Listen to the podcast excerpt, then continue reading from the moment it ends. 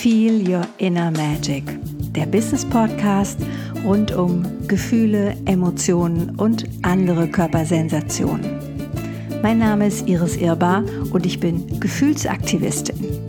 Du weißt nicht, was eine Gefühlsaktivistin so macht? Hm, dann lass dich überraschen, weil dazu mehr hier in dem Podcast. Mein Lieblingsthema ist dabei Gefühle im Business bzw. Gefühle und Geld. Ja, und jetzt geht's los.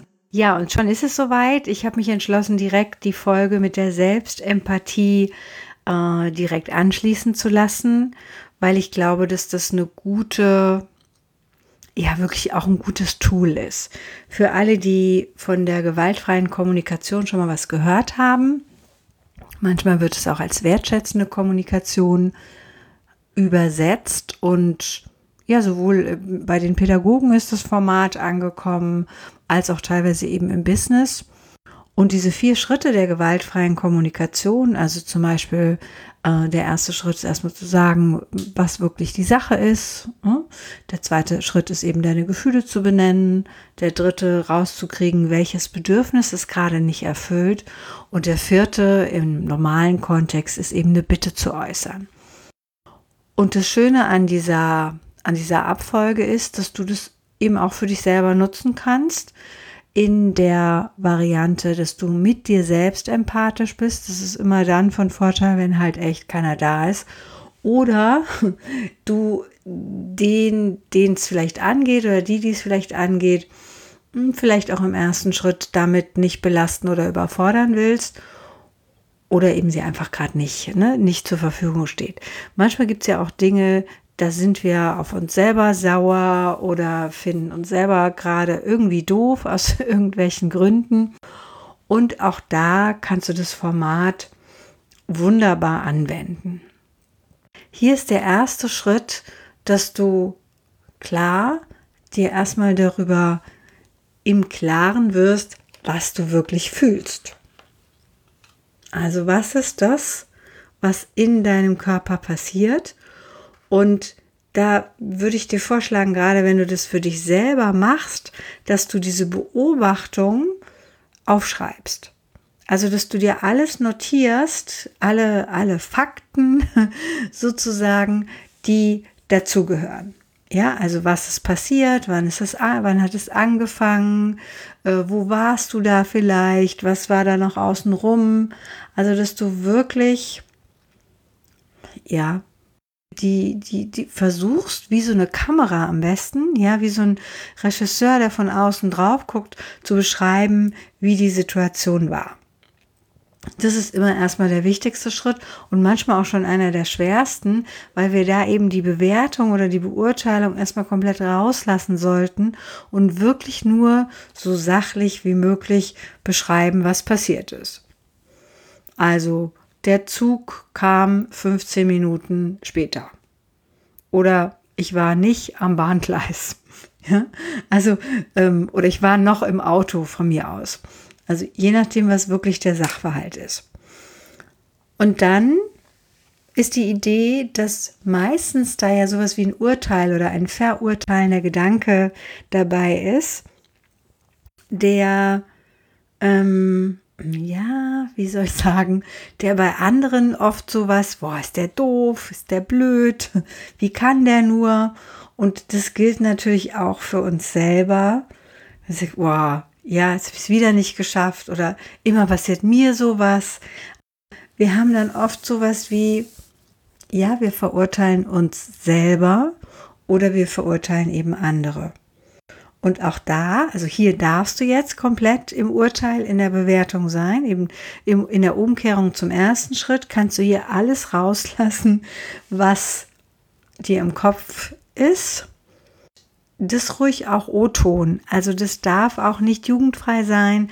Das darf Bildzeitungsniveau oder Slang oder sonst was haben.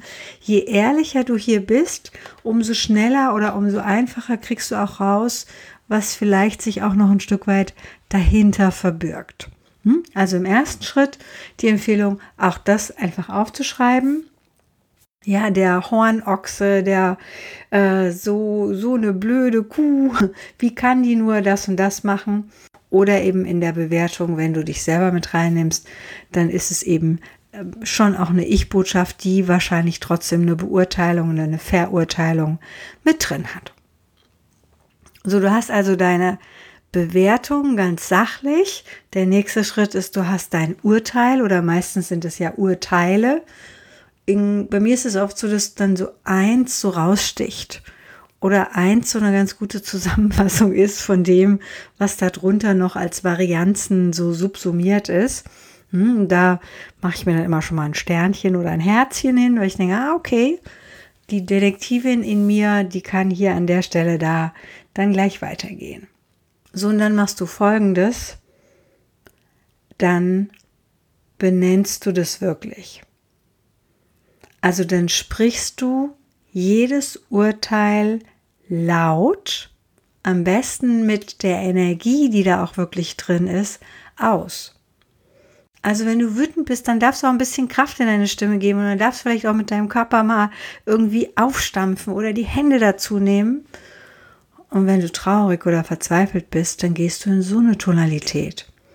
Nur die Grundidee hier hinter bei dieser Selbstempathie ist, und das finde ich ein richtig wertvolles Geschenk, ist es eben auszuagieren, ohne dass der andere da ist. Das ist vielleicht sinnvoll dann, wenn du alleine bist oder wenn du eine Tür zumachen kannst. Vielleicht auch mal auf einer Toilette, wenn da ne, die Möglichkeit besteht. Äh, Im Auto finde ich es auch immer ein ganz guter geschützter Raum. Im Zug wäre jetzt doof, ja, aber du, du weißt, was ich meine. Da, wo du vielleicht für dich einen Rückzugsort findest, da das wirklich auch laut auszusprechen, was du vorher aufgeschrieben hast. Also deine ganzen Varianten von der Verurteilung dir selber gegenüber und oder dem anderen gegenüber wirklich laut auszusprechen. Und darauf zu achten, wie du dich danach fühlst oder wie du dich nachdem, dass du es gesagt hast, einmal und dann eben die anderen Folge Dinge auch gesagt hast, wie sich vielleicht auch schon dein Gefühl verändert hat. Meistens, mir geht so, komme ich da ja auf jeden Fall um die Hälfte schon mal runter. Also locker, wenn nicht noch mehr. Wenn ich merke, okay, ich kann das jetzt zum Ausdruck bringen, was in mir ist. Wenn ich das körperlich noch unterstütze und da entweder eben in den Schmerz, in die Trauer oder in den Ärger so richtig reingehe, ja, dann muss es sich nicht im Körper manifestieren. Dann darf es einfach raus und dann hat das so einen echt schönen Ventilcharakter. Das kannst du machen und dann nächste Runde machst das gleiche nochmal, aber jetzt wird es tricky. ja? Äh, wir nennen das oder in der, in der gewaltfreien Kommunikation gibt es den Begriff der De-Identifikation. Ich habe das teilweise bei den Podcasts auch immer schon mal so ein bisschen mit reingebracht. Das heißt, ich sage das jetzt zwar nochmal, aber ich ziehe mich als, als Identität, ziehe ich da ein Stück weit raus. Ähm, dazu gibt es einfach ein paar, paar Sätze, die du dir praktisch sagen kannst oder genauer, konkreter ein paar Satzanfänge, die du davor sagen kannst. Also ich kann zum Beispiel sagen, ich rede mir ein, dass der doof ist oder ich rede mir gerade ein, dass ich eine blöde Kuh bin. Oder ein Teil von mir glaubt, dass der doof ist. Oder ich gebe dieser Situation die Bedeutung von. Ja, ähm, was ich auch mal gut finde, ist, ich erzähle mir gerade eine Geschichte über. Also, dass du merkst und dann setzt du immer wieder die Sachen an, die du ne, in deiner Verurteilung drin hattest, sprichst es auch nochmal laut aus und dass du merkst, es ist einfach nur eine Geschichte, die du dir gerade erzählst und theoretisch könntest du dir auch eine andere Geschichte erzählen. Das ist so ein bisschen der, der Aha-Moment, der in den meisten Fällen dann relativ schnell da auch entsprechend einsetzt. Probier es aus und dann wirst du es, verspreche ich dir, kann ich, ja, kann ich wirklich versprechen, wirst du schnell merken, ah, da kommt sowas wie eine, wie eine Distanz zwischen dich und den Satz. Ne? Beim ersten Mal geht es eher erstmal darum, den rauszulassen und so ein Ventil. Das ist schon, selbst beim Aufschreiben ist das schon ein gutes Ventil.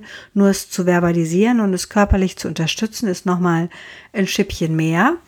Und wenn wir dann in die De-Identifikation gehen, wird es noch einen Schritt einfacher. Und worum es jetzt geht im nächsten Schritt, ist rauszukriegen, welches deiner eigenen Bedürfnisse war denn nicht erfüllt.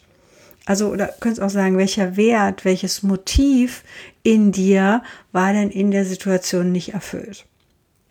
Ich kann von mir sagen, es gibt so ein paar übliche Verdächtige, die dann meistens irgendwie eins von zwei bis drei bis fünf ist es dann in der Regel.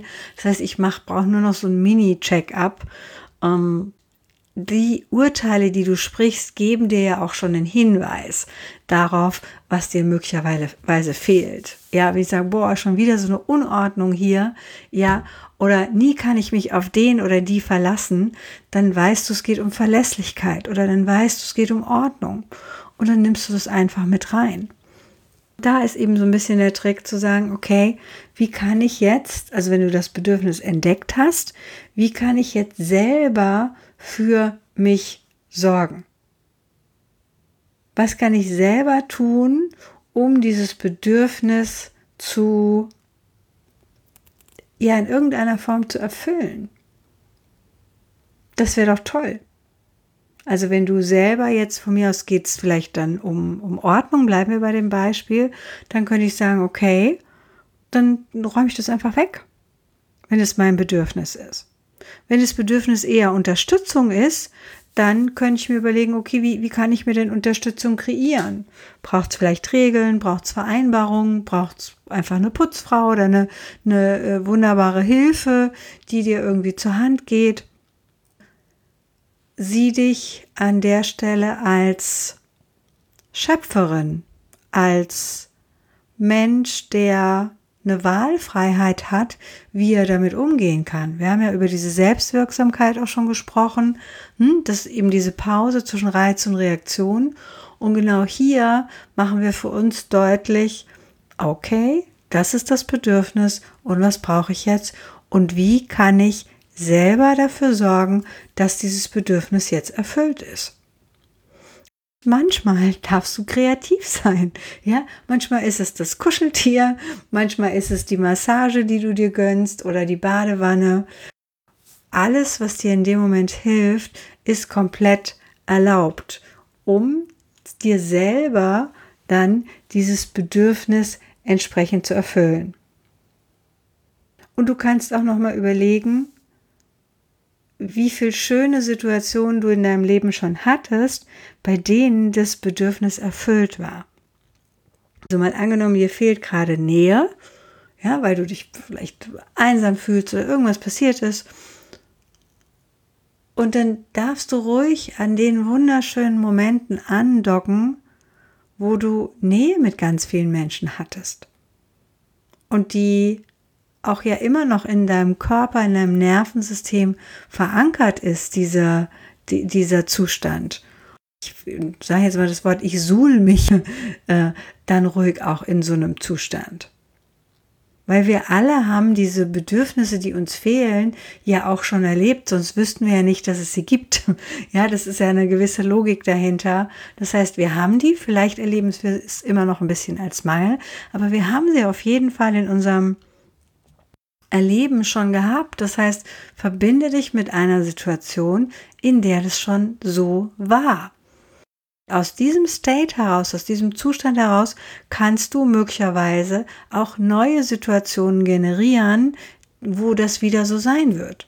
Also vielleicht rufst du einen lieben Menschen an und verabredest dich für den nächsten Tag, fürs nächste Wochenende, ähm, um irgendwas gemeinsam zu machen, was genau eben dieses Nähe-Konstrukt dann wieder auch, ja, für dich nährt. Weil da, geht es ja um, um ein Genährtsein. Ne? Ein Bedarf heißt ja immer, da ist irgendwas ähm, aus dem Lot oder im, im, im Mangel im weitesten Sinne.